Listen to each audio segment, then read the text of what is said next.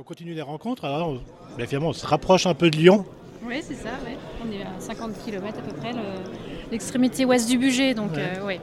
Alors, qui es-tu et ben, qu'est-ce que tu fais là et qu'est-ce que tu présentes en fait? Parce que là, on est quand même en mode dégustation. Oui, donc bah, c'est Céline Tissot. Donc, euh, je suis installée avec mon mari Thierry sur 5 hectares en bio, donc à Vaux-en-Bugey. Euh, donc je suis là parce que je, donne un peu la main aussi au CAPG. Je fais partie du conseil d'administration et voilà, pour l'organisation un peu des dégustes, euh, voilà, il y avait besoin un peu de petites mains, on va dire. Et donc, c'est quoi ton rapport au cépage? Bah, on a des très vieilles vignes, notamment la, la, Jacquère chez nous qui a plus de 100 ans, qui a été plantée euh, avant 1900. Et euh, on a toujours vu, je dirais, qu'il y avait plusieurs types de, cépages à l'intérieur, mais euh, voilà, j'ai jamais eu un coup d'œil extraordinaire au niveau Ampello pour savoir qui était qui.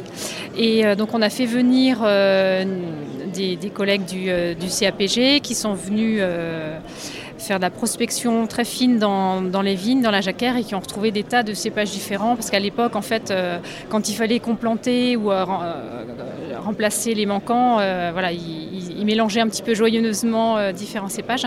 Et du coup, dans cette très vieille vigne de, de jacquère, on a trouvé quelques vieux pieds de, de roussettes d'Aïs qui ont été prélevés après l'hiver suivant, qui ont été envoyés au domaine de Vassal, donc le, grand conservatoire du sud de la France.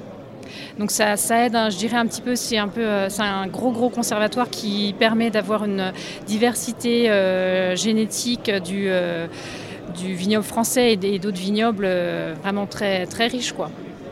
Et donc là, on a plutôt en Savoie, dans le budget, c'est quoi les cépages anciens? Il y en a, il y en a pas assez, on en retrouve, on en remet?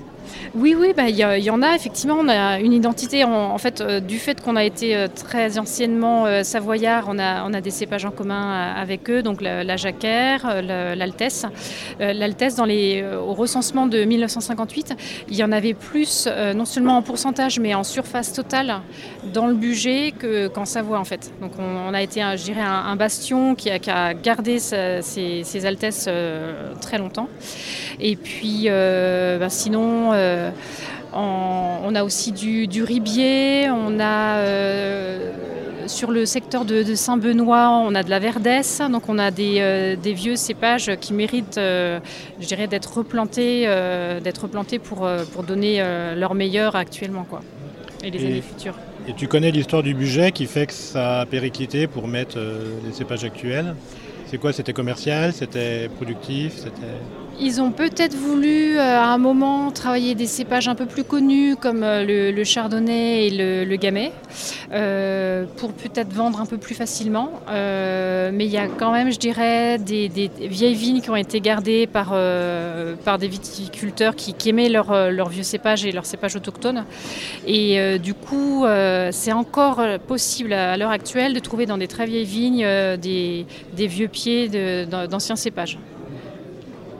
Eh bien, on va continuer la dégustation. Merci. Et puis, euh, puis creuser. Il faut qu'on vienne faire un tour en budget. Hein.